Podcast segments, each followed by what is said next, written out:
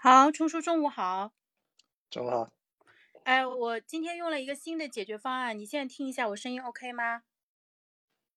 感觉还可以，只要等会儿没有中断就行。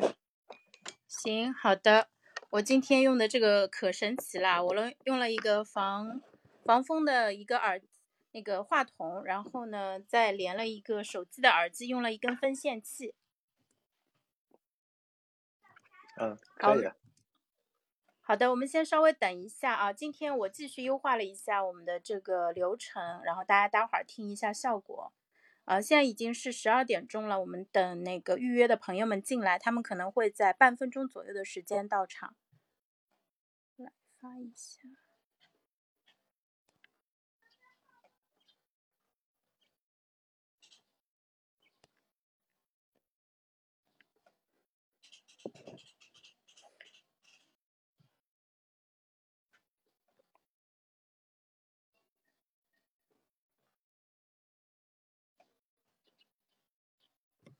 挂一下金数据的一个链接啊。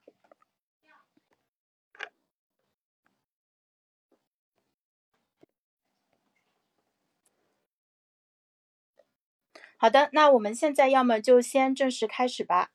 大家中午好，今天是二零二二年五月二十四号，今天是星期二，欢迎大家在中午十二点钟来到我们死磕拖延症的直播间。大家这个时间可能都在吃饭吧？这个我们今天也是继续来扮演大家这样一个下饭菜的一个角色啊，希望大家听完我们今天的这个直播分享，能够呃对你下午的工作状态有帮助。那呃，本周我们的主题是讲的行动科学。然后昨天的时候，我们呃在行动瘫痪这个话题下面，就是进行了一个呃四十五分钟的一个主题分享，就讲了一下行动瘫痪到底是怎么回事儿，以及我们怎么样去解决它。那这两周呢，我们准备的内容就是持续的提升大家的行动力。那今天先给到大家的第一个解决方案就是最小行动。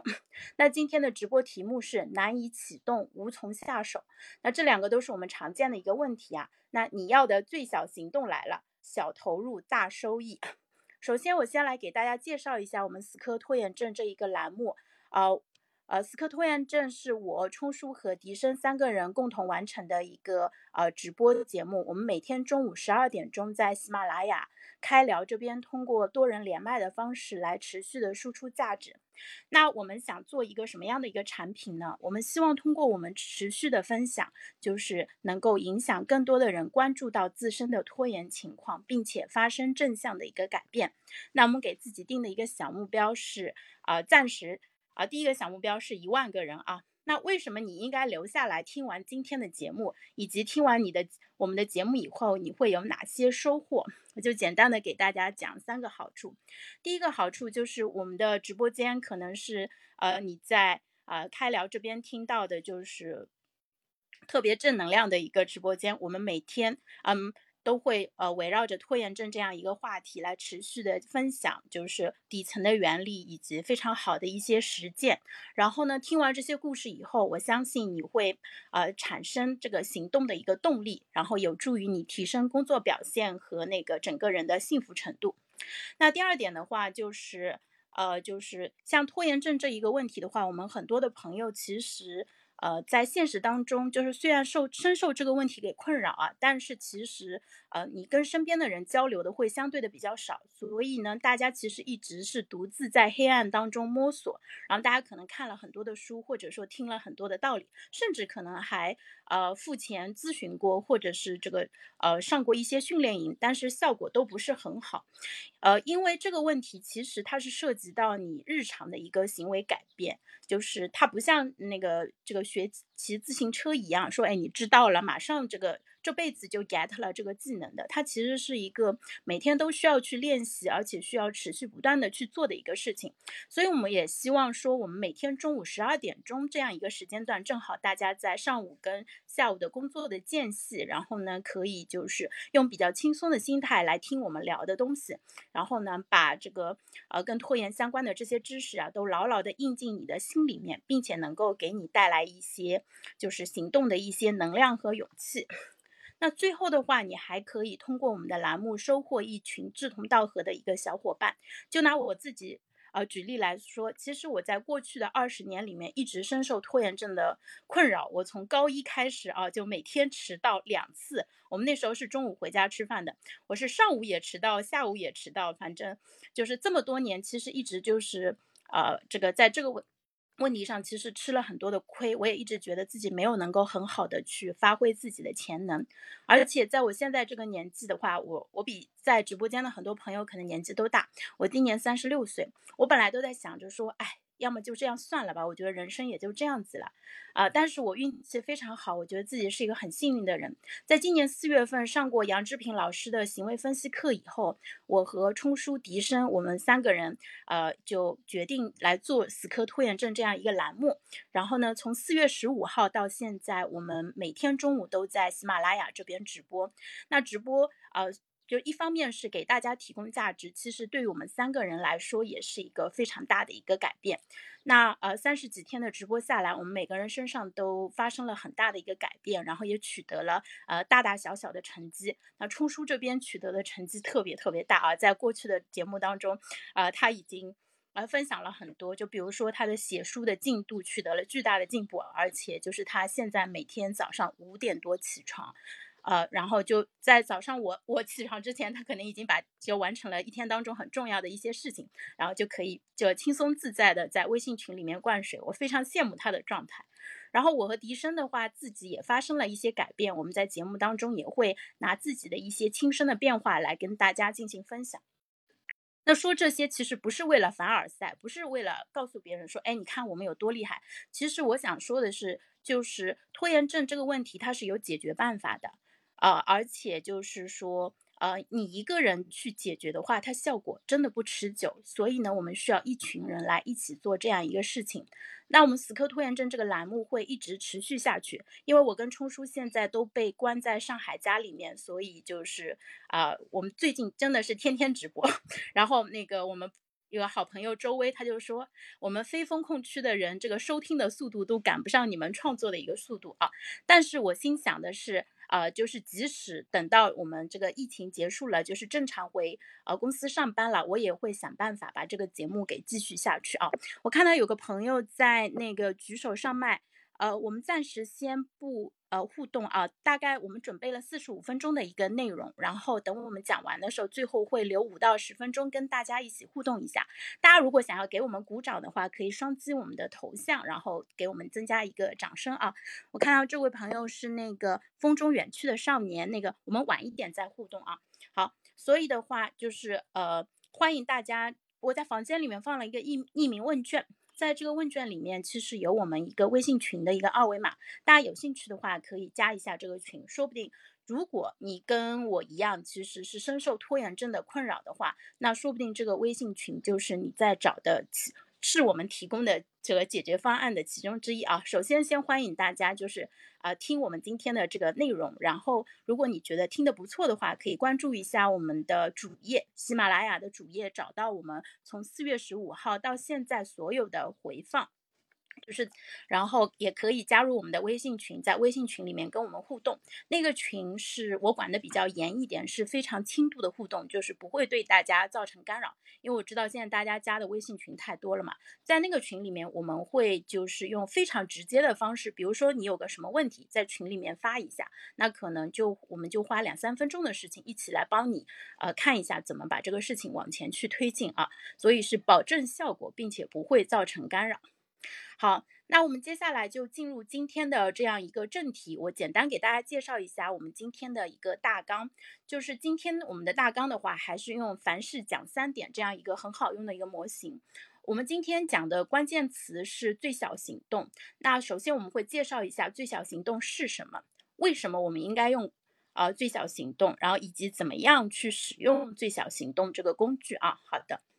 那接下来我们正式开始。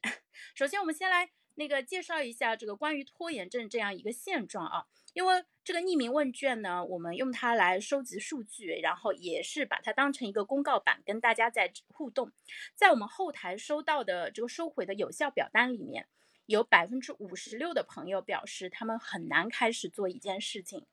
那呃，大家都听过，我们就有一句老话叫做“万事开头难”，呃，但是呢，开头到底为什么那么难？大家可能也没有认真的思考过。我们今天就认真的来看一下。就是为什么我们要分析现状，其实是为了避免我们选择错误的前进方向。因为我们今天定这个题目，其实有一个前提假设在这里面，就是我们会认为最小行动是解决，呃，开头比较难这个事情的一个解决方案。所以我们要分析一下，因为。呃，比如说像我自己的问题是拖延，但是可能之前几年我一直在寻找能够提升工作效率的方法。比如说我呃从全拼改成了双拼，我打字的速度变得更快了。我还掌握了很多软件的快捷键和这种高级的使用技巧，可以帮助我更快的进行操作。但是我的整体的工作效率并没有提升，是因为我没有搞清楚自己的问题到底在哪里。就我的问题并不是说我每单位小时的这个。呃，生产那个效率不行，而是说我在前面拖延，浪费了太多的时间，以至于影响了我的整体的发挥。所以呢，我们先头脑风暴一下，就是像我们常见的这种无法启动、没有办法开始，那它最常见、最根本的一个原因是什么？我们在这个这一部分努力把重要的原因都找出来啊，尽量做到不重不漏啊，然后再看一下在这些常。见的场景当中，最小行动能否发挥作用？呃，那要么我自己先来一下。其实我自己，因为我是个老拖延症，我是那个主持人兼那个病人的一个角色啊。我觉得我自己没有办法启动，其实跟习惯有关系。呃，这个跟我过去十几二十年的一个这个工作和学习的习惯有关系。比如说我在小学的时候，就是属于先玩再做作业的那种人。我基本上没有说先做作业再玩，所以其实这个也嗯，这个有将近三十年的一个历史啊，而且我在过去十几年的工作中也养成了先做容易的事情或者先玩一会儿再工作的一个习惯，所以我觉得这个其实是一个习惯的问题。那呃，笛声，你有观察到哪些原因吗？在我看来，比可能这里面比较重要的一个原因是，呃，你不具备相关任务。所需要的技能或者知识储备，就比如说我去买一个保险产品，呃，品类繁复，资嗯内容又特别详实，怎么选？因为我不懂。然后再比如说更常见的，你进行了岗位调整，你原先是技术岗，结果你现在换到了偏运营岗、偏管理岗，呃，你也没有什么呃相关技能储备，怎么办？就有一种拔剑四顾心茫然的感觉。还有一个呢，就是可能没有规划意识。你面对比较周期比较长，然后 deadline 比较遥远的任务，总是先亮着，对吧？反正不着急，后面再说。但是我们还是得记着，罗马它不是一天建成的。主要想到就是这两点，谢谢。好的，谢谢笛声。对笛声分享的这两种情况也是非常常见的，我自己也有亲身的一个经验。嗯，那我接下来问一下冲叔。我我和笛声其实刚才总结了一些原因，呃，你能不能帮我们再总结和再深挖一下，就是那个开头比较难以开始的一个更底层的一个原因？呃，其实你会发现，我们在做任何事情的时候，就好像是你在开车启动一辆车子一样，原本这辆车子是静止的，然后呢，你需要花非常大的一个油门和油耗，然后才能在。刚开始的时候，把这辆车运动起来，然后一旦当你运动起来之后呢，呃，它的车速越来越快，然后呢，在六十码到一百码的时候，你会发现它的整个的呃车子向前的时候呢，你只需要用最少的油耗，然后就能够达到一个很高的速度，然后等到你那个车速飙到了一百二、一百三、一百四、一百五的时候，这个时候呢。带来了更多的一些风的阻力，然后呢，你也会处于一种危险的状态。所以呢，呃，任何的任务在刚启动的时候呢，它会相对比较困难一点，需要更多的一些能耗。而一旦当它进入到一个呃相对来说比较均衡的能够前行的状态的时候呢，就处于一个呃非常经济的。一个能耗的状态，所以它的背后的底层的原因呢，实际上还是在于能耗的问题。那么我们会发现，当你的就是分为三种情况，就首先第一个呢，就是当你遇到的任务太难，超出你的能力范围的时候呢，这个时候，呃，你面对一座呃高山，想要把它给移走的话，你像愚公移山那样子，抱歉，现代的这个社会，你没有太多的一些时间，让你慢慢的在那边去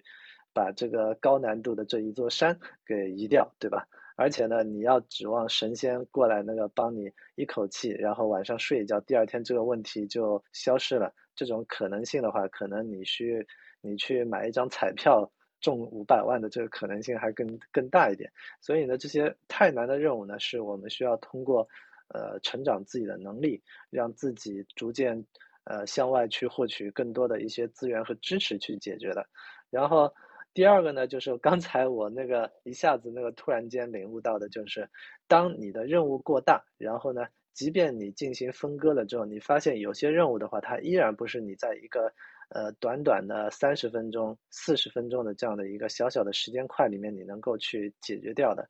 那么，呃，在比如说今天在我们这一场直播开始之前呢，我有一个任务需要在那边去做。但是呢，已经十一点了。那么在这一个小时的时间里面，我来不来及，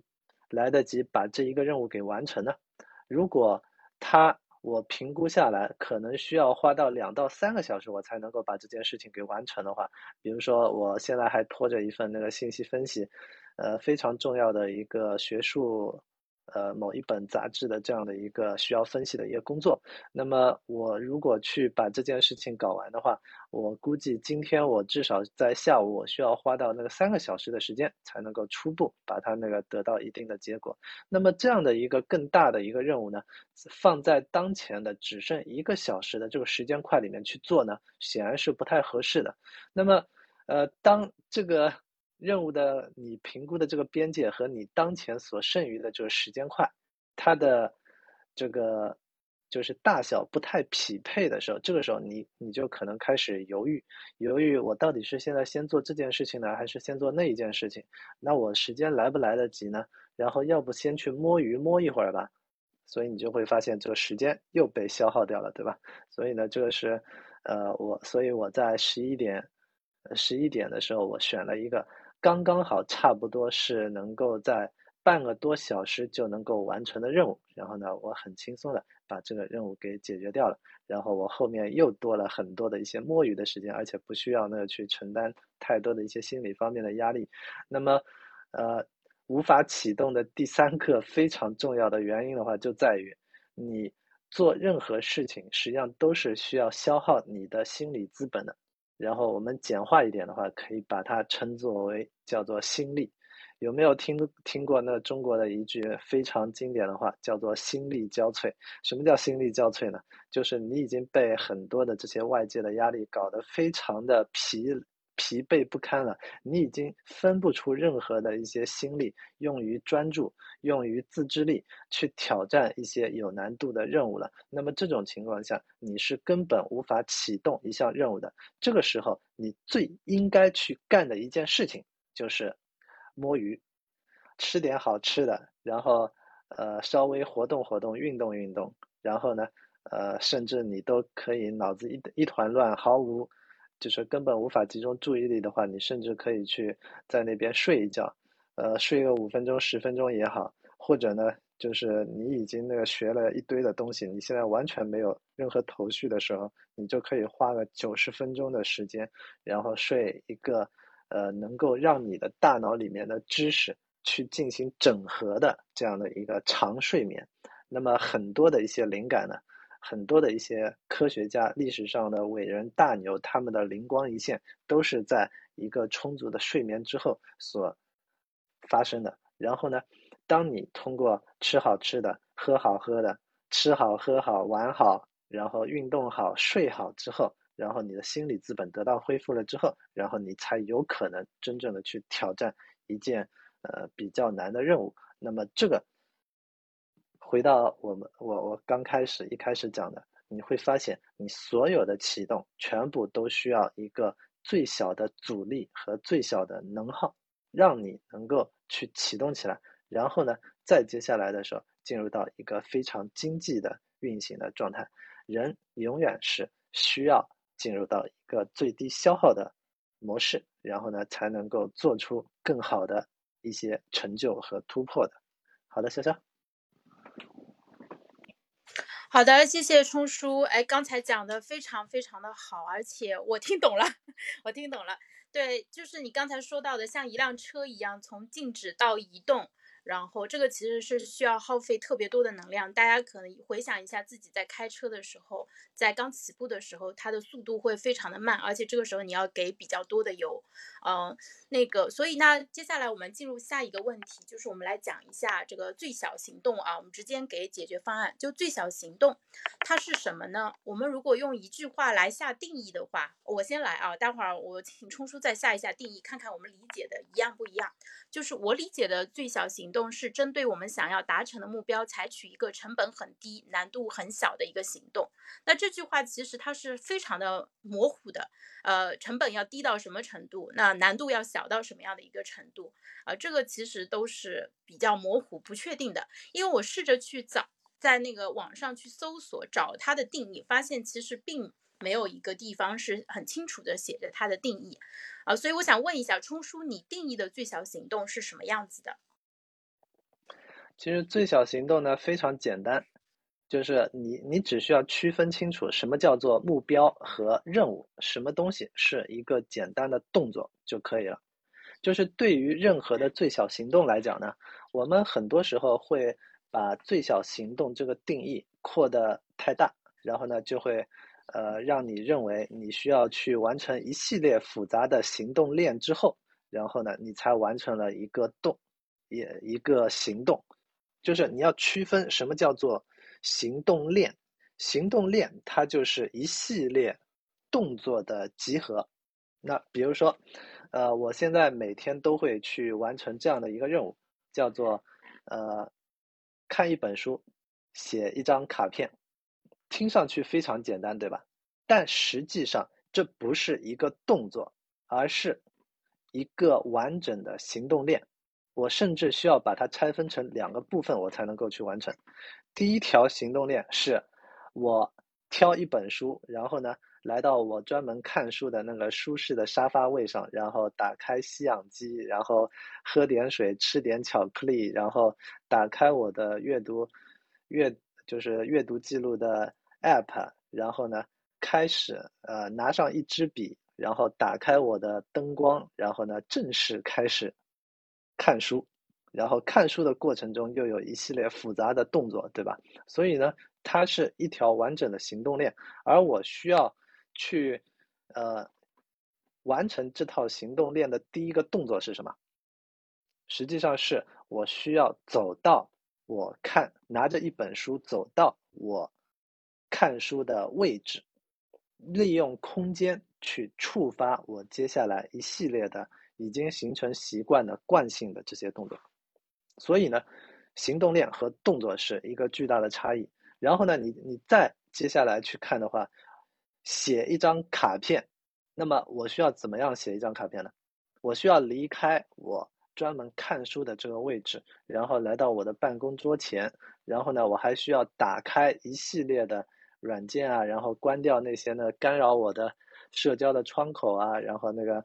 呃会导致我摸鱼的看新闻的浏览器啊，然后再接下来我还需要打开我的呃专门码字的软件，然后调试好我的键盘，然后让让蓝牙键盘进入到这个输入的这个界面，然后呢。戴上我的降噪耳机，屏蔽外界的这种环境的干扰，然后呢，打开一个番茄钟，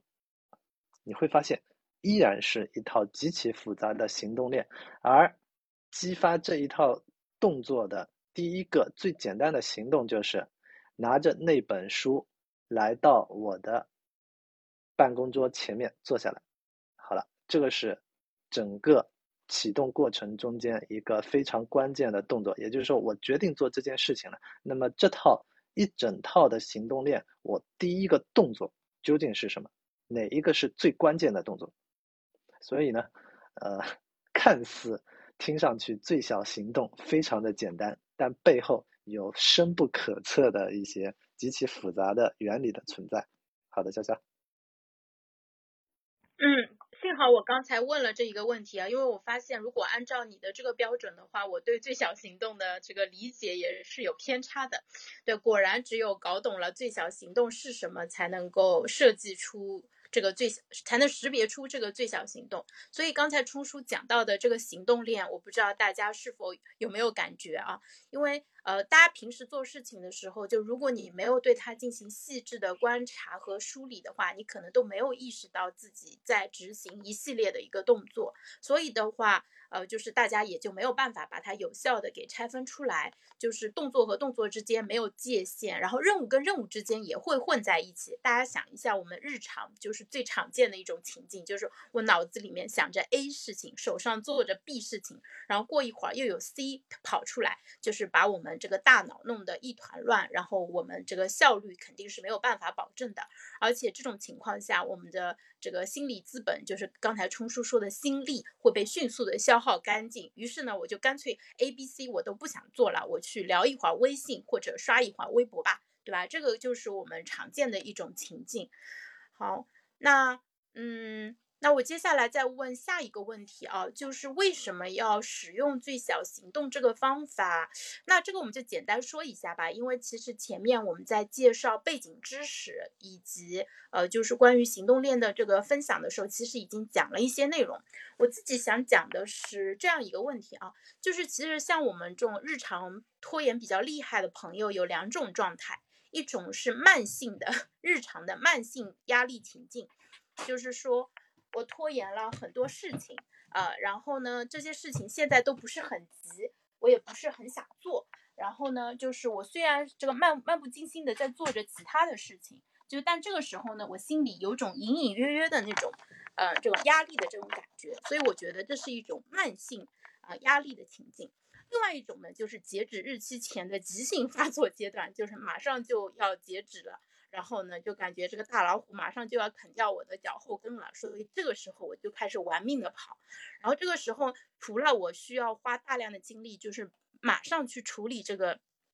呃，这个已经嗯马上要截止的这个任务以外，其实我们还会有一部分的这个。呃，脑子其实是在不停的在批评自己，就有一种悔不当初的那种感觉啊。那在这两种情况下，其实最小行动它都可以去发挥作用，因为呃，最小行动我们之所以把它介绍给大家，就是因为它有两个非常大的一个好处，一个呢是它的成本很低，另外一个就是它的那个收益很大啊。那成本低的话，就是刚才冲叔讲到了，因为它其实是一个非常简单的一个动作。那我们通过一个动作来激发，就激活这整个的一个行动链。然后收益很大这件事情的话，要么冲叔你也给我们讲一下，就是它这个收益很大这个方面吧。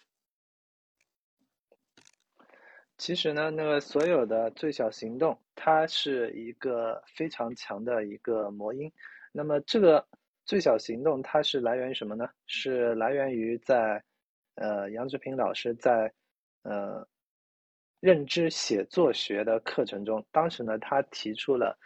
对于人类来讲，有三大高阶的模型。第一个呢是叫做最小的行动，第二个呢是叫最小故事，第三个是叫最小模型。那么，呃，最小行动呢，它就是这三者呢，它对应的是人类的一个。呃，叫做真善美三个方向。那么最小行动呢，它带来的呢，是我们那个非常容易记，而且是解决行动问题的非常重要的一个，呃，你简单可以执行的一个，呃，简单可以执行的一个动作。那么对于很多的这些任务来讲呢，就是我们呃通常来讲会把很多的这些任务和挑战，呃，放得非常的大。那么这个来源于什么？来源于我们对于很多的一些未来的预期呢，实际上是判断并不准确的，因为我们很难去估量自己在当当下阶段，在比如说一个月、两个月、三个月的时间之内，你能够做到一些什么样的一些成就？因为我们通常会高估自己的能力，比如说我在半年前啊。呃也已经不是半年了，大概十多个月之前，当时我认为，如果我要在那边开始去写书的话，我可能花一两个月的时间，我就能够把初稿给写出来了。然后呢，呃，事实上这个是并不可能做到的一件事情。然后呢，逐渐认识到自己的这个呃能力是达不够了之后呢，然后我在呃后面也是认为我大概是在。呃，春节前就能够把这个初稿给写出来了。事实上，我还是没有写出来。然后等到那我逐渐通过更多的一些量化，然后呢，把自己的这个就是每天的产出能力，以及接下来我还有多少的这样的一些书稿需要去写作的时候呢，然后我就发现，就是呃，我大概是能够在六月底。七月初左右能够把这本书的初稿给写完，所以呢，最后呢，就是呃，为什么我能够不断的把这件事情给推进呢？是因为当我把最小行动，把它转化为一个相对来说比较小的每一天我需要去完成的一个小小的任务的时候，呃，请注意，这个时候我们对最小行动的呃定义呢？会略微扩大一点点它的一个边界和范围，这个时候它更像是一个最小的目标，也就是说你完成了这个小目标之后呢，你就完成了这一个最小的动作。那么对于写书来讲，它的最小的动作就是每天在你最终需要交付的一个 Markdown 文档，也就是说类似于像大家呃普通写作的软件中。你的一个 Word 文档，在这个文档中呢，你需要每天去增加一千个字。那这个呢，对我来讲，完成了这一个行动之后，我就完成了当天我最重要的一个任务和产出。那么随着这样的一些最小行动的累积呢，到了一定阶段，因为这些最小行动对我来讲只是一个习惯，去每天打卡。那么这个习惯的背后呢，是一整套的一个。呃，最小行动的行动链。那么，当这些动作的集合，当这个习惯不断的在那边去累积之后，那么到了呃一定阶段之后，比如说我从呃四月二十五号开始，实际上也跟我们死磕拖延症这个项目启动的时间类似。那么，呃，从四月二十五号开始，我每天交出一千字以上的书稿。那么到六月底的时候，我至少就可以交出呃。将近九万字的这个，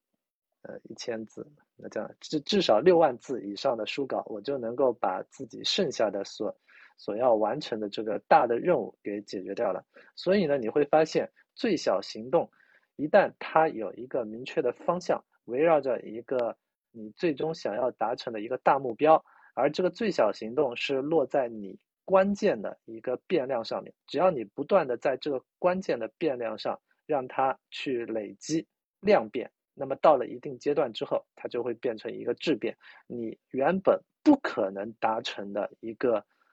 特别大的、特别难的一个目标，都会因为这个最小行动的不断的累积而被攻克的时候，那么三个月之后，你很可能就能够做出别人所无法企及的一个成就。然后呢，对我来讲呢，我签书改命的这个项目，我计划在三年的时间。建立刷一千本一千零一本书，然后呢写书评发到豆瓣，然后呢，呃挑出至少一千零一本在，呃大概是七个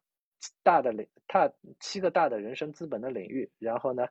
呃四七二十八，大概是在三十个左右的细分的小的领域，每一个领域里面呢，我都能够找到一些关键的书籍，然后呢提出一个非常好的相对比较好的。一个解决的方案，然后呢，我就能够在自己的人生的各个维度，让自己能够有一个质的飞跃的提升。而这样的质的飞跃的提升呢，在三年之后呢，很可能带给我完全不一样的一个呃人生的这样的一个成就的状态。那么对我来讲呢，这一个相对来说比较宏大的一个目标，它的最小行动就是每天刷一本书。利用我掌握的这个快速的抽样阅读的方法，然后呢，呃，把我的五百字到一千字左右的这个书评给写出来，每天完成这一个打卡，这一个一日一书一卡片的，对我来讲就是一个最小行动的集合，它包括读书，包括呃写卡片这两个最小的行动，然后它们集合起来就是呃一个能够。推进最终帮助我达成一个呃一般人所无法达成的成就的这样的一个目的。所以呢，你会发现，最小行动它所能够带来的就是一个长期来讲，绝大部分人所无法做得到的、达成的一个巨大的成就。那么对你来讲，你只需要每天几分钟、几十分钟的一个投入，那么赢取未来一个极其庞大的潜在的收益，一个巨大的保障，何乐而不为呢？对吧？所以呢，这就是最小行动能带给你的远期的极大化的一个收益。每一个人都应该找到自己人生中关键的取得成就的那一个关键变量上的最小的行动是什么，然后将它变成习惯，每天去执行。好的，谢谢。好的，谢谢冲叔。冲叔刚才那一段分享，其实打开了我的视角。我原来想着是用最小行动来解决我们行动瘫痪。没有办法按时完成任务这样一个问题啊，但冲叔还提出了一个更好的一个用法，就是可以用它跟自己的这个真正重要的人生目标结合起来，去做成一些大事情啊，像杨老师说的立大志做大事，那。呃，刚才冲叔讲了写作嘛，我就在想，写作其实确实是我们现在很多人都想要培养的一个习惯。那最小行动，它其实可以是打开你的这个写作软件，比如说记事本，写一两句话，也可以是去注册一个公众号。那嗯，比如说你。嗯，这个打开软件写东西，这个其实不是一次性的一个动作，它其实是需要你可能每天呃会要坚持去做的一个事情，呃，像是基本功的一个训练。那注册微信公众号这种呢，其实是一个一次性的动作，你完成了以后，你就不需要再注册了，你不可能每天都去注册公众号，对不对？那很多朋友其实，在类似于注册公众号这样的事情上也会犯难，也会卡住。就等你真的完成以后，你会发现，实际上它可能只需要花个五到十分钟的时间就能完成。像我们昨天群里面有一位朋友阿坡，他大概两个星期以前他受到我的感染，他说我也要写公众号，我说好呀，你赶快开始。他说嗯，我要注册一个公众号。然后昨天他跟我说，我终于把公众号给注册好了。就是这件事情，他大概。花了两个星期的时间才做成，他当然不是这两个星期一直在做这件事情啊，但是这个其实是我们的一个现状，呃，所以很多人都会在就因为各种各样的原因会卡住，可能是习惯的原因，或者因为莫名其妙的就出了一些畏难的情绪，或者说习惯性的把东西先放一放啊。但是我希望大家听完我们的分享以后，就是能够找到一件就是你。想要做，而且非常值得去做的事情，然后就花个几分钟的时间，就先搞一个最小行动啊，把它先做起来。好，那这是呃，就是关于为什么要使用最小行动这个方法的呃一个分享。我就我相信大家就听完以后，现在是不是有点摩拳擦掌，想要赶快去试一下了？那接下来我们会啊分享一下怎么样才能。就如何使用最小行动？那呃，这个的话还是我们三个人轮流来分享一下。我先请笛声邀请邀请笛声来讲一下，就是关于如何使用最小行动，你有什么经验或者灵感跟我们分享一下吗？我呢是想到了一些经验以及教训。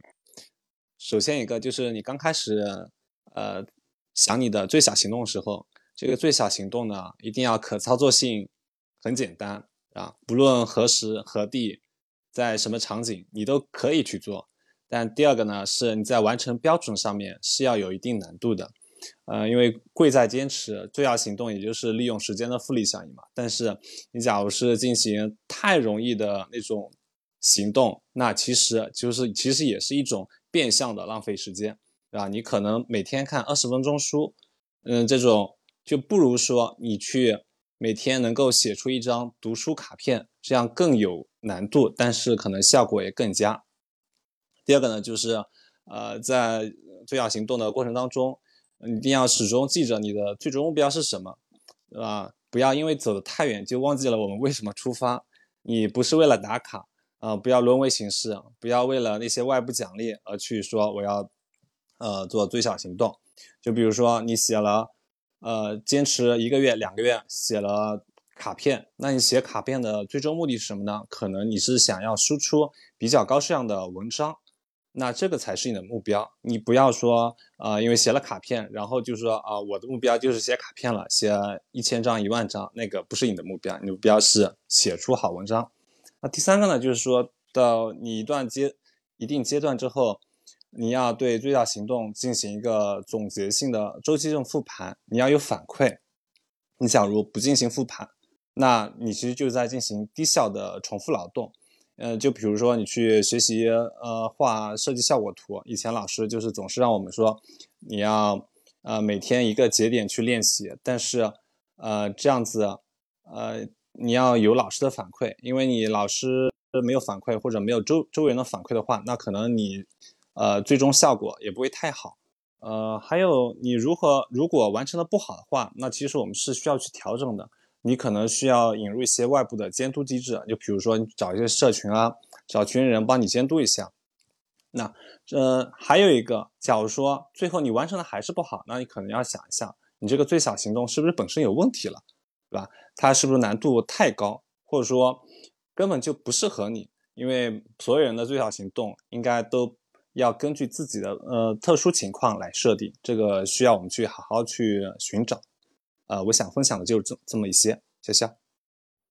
嗯，谢谢迪生，迪生刚才讲的，我觉得特别好的一点就是说，每个人都要去找到自己的一个最小行动。我之前听过一。例子就是有一个人，他说我如果写一篇文章，那我打开电脑就可以直接写了，这个是最小行动。但是如果是我的三岁的孩子的话，他可能还要先学习怎么样，先学拼音，然后再学打字，然后离他能真正打出文章中间还要过很多很多的年。所以这个例子其实非常的形象啊，就是每个人他有不同的一个现在的一个起点，然后以及有不同的一个目标，所以呢找到。呃，适合自己的最小行动是非常重要的。呃，而且这个迪生刚才讲的非常好啊，就说不要被外部激励给带着走。嗯，然后我自己想补充的一点的话，就是我觉得刚才迪生的分享其实有点偏习惯养成这一块儿，但是我也想请大家，就是说在面对很多日常的工作的时候，哪怕它是一次性的，就但凡你发现自己哪里卡住了，你就搞一个最小行动来帮自己突破一下。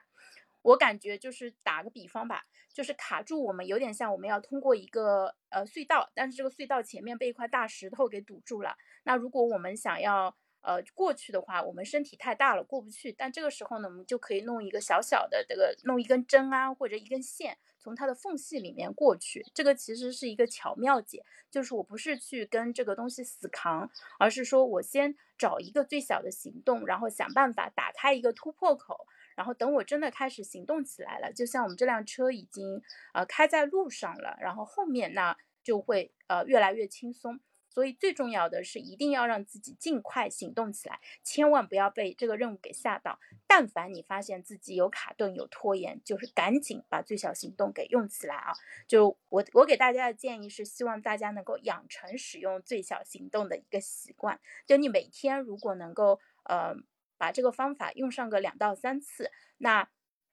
不仅对你这个今后的人生都是一个巨大的一个解放，而且你还可以把这个方向方法分享给你的朋友，给你的孩子。我觉得这个对他们来说也会是非常有用的。嗯，那这个是我这边想到的。那最后我们请冲叔再来放点大招，就是 在我和提升分享的基础上，有没有什么补充和升华的地方？呃，其实那个我们在对。呃，最小行动去总结一下的话，你会发现，呃，它同样也分为不同的一些颗粒度。那么我们深入到最小行动的最底层的话，它需要的就是我们迈出一个最小最小的动作，帮助我们去进行一个最小的执行。也就是说，找到你的整条行动链中间，找到你整个最小行动的行动链中间最重要的那个最小启动的动作。然后呢，你就呃可以把最小行动呢看作是一个小目标，然后呢，呃你所需要采取的一个启动的动作呢，就是一个小小的动作，而且是非常容易、非常简单的一个动作。那么呃我们这边呢，就是相当于呃我现在对于所有的那些有难度的任务和挑战呢，我始终会在那边去思考。就是当我真正的开始进入到一个，就是打开一个番茄钟，需要进入到一个呃专注的工作的状态的时候，其中最重要的那一个呃小小的能够持续重复不断的让我逐渐进入到心流状态的那一个动作到底是什么？比如说，比如说我在写作的时候呢，我最需要做的一件事情呢，就是啊，我在那边去码字。然后当我码字的这个过程中，我逐渐逐渐的，在最开始的时候，可能对于这个话题我到底要写什么东西的话，还没有太大的一个感觉。但是呢，当我写了一两行字、三五行字之后，可能一两百字之后，我就逐渐的进入到了一个能够写得更好的一个状态。关键的话是在于我起这个最小的这个动作呢，是应该是设置为，呃。把这些字先写五十个字，也就是说，当我把当天的一千个，就是我需要交出一千字以上的书稿的任务，我进一步的再对它去拆分。这个最小行动，每天交出一千字的这个小目标里面的更小的一个最小行动是什么？所以你会发现，最小行动它特别特别重要的地方就在于它的颗粒度，就像我们。中国人所传统所认知到的那个理念一样，其大无外，其小无内。你可以不断的对它进行拆分，像庄子所说的，你你每天把它切一半的话，你可以无限的切下去，然后一直到呃最就是一万年之后的话，你继续可以把它一切两半，对吧？那这个是中国的一个非常重要的一个哲学的精髓。那么最小行动呢，它。同样也带有这样的一个哲学的视角，你可以不断的把它继续拆分。当我设定了每天需要交出一千字的书稿的时候，我把它再切分到更细的，就是我在当下，我只需要把它就是转化为我我在这一个软件最终要交付的这个文档上面，我去先不管我写得出来写不出来，我先写上五十个字。那么等到五十个字之后呢，我可能可能就逐渐找到了感觉，然后一口气就写出来一两千字、两三千字都是有可能的。所以呢，你需要将最小行动变成那一个足够让你，呃，拆分到足够颗粒度足够的细，让你能够启动你那个关键产出的，能够完成你最小目标的一个。呃，更小的一个动作，然后呢，呃，你的启动成本就会大幅度的降低，然后你的，呃，那些很难的任务呢，也能够通过，呃，拆掉墙这个很难的这堵墙，这道这栋巨大建筑的墙角上的一小块砖，一小块砖开始，然后最后呢，就将这个不可能的一个，呃，拆除困难的这幢大厦的这个任务给完成了。好的，佳佳。好的，谢谢冲叔。你刚才又讲到了庄子，坚定了我最近去找庄子的作品来学一下的一个兴趣啊，因为之前看过，就觉得他真的很厉害。然后最小行动，刚才冲叔讲的时候，其实我觉得它的关键字既落在最小上面，也落在行动上面。因为我我也是在最近才意识到，说只有在行动起来以后，你才能够获得更多的信息，就是。动比静要好，就是在行动的过程中，你会获得很多在你开始的时候根本就没有的信息，而且在这个过程中，其实它有很多的快乐。就是我们老拖延的话，可能会。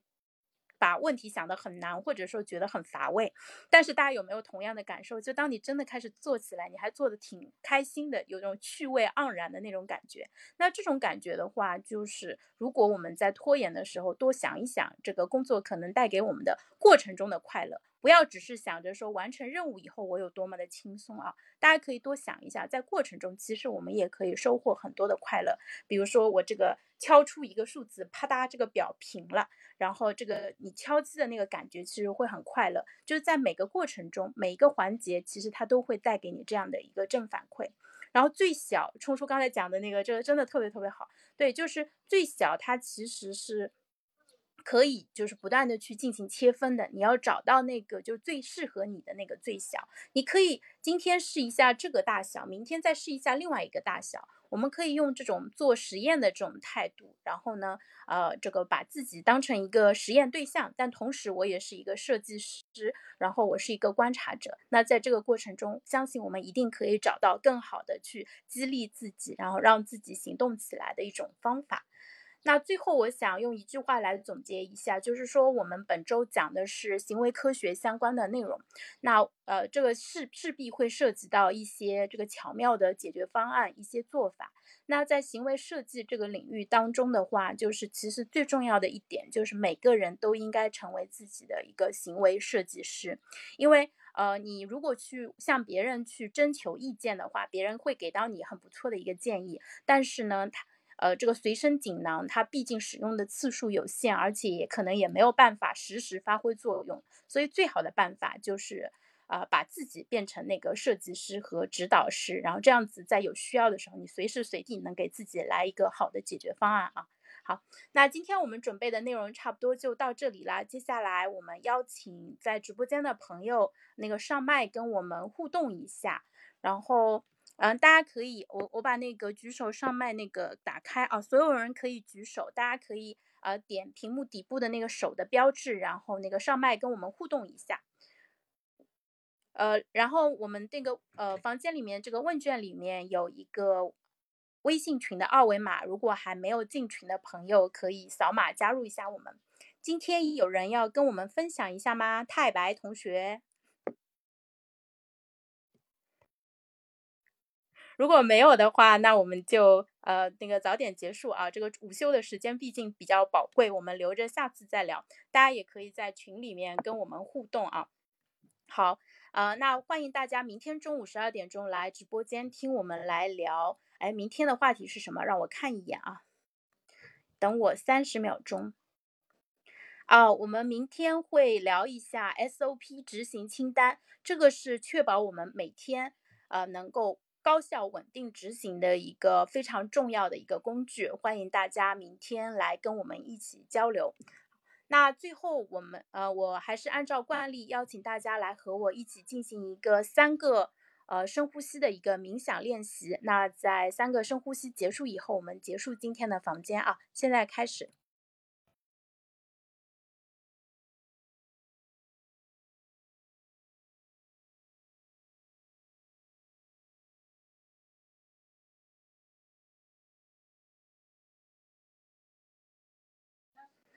好的，冥想结束，谢谢大家，我们明天中午再见，拜拜。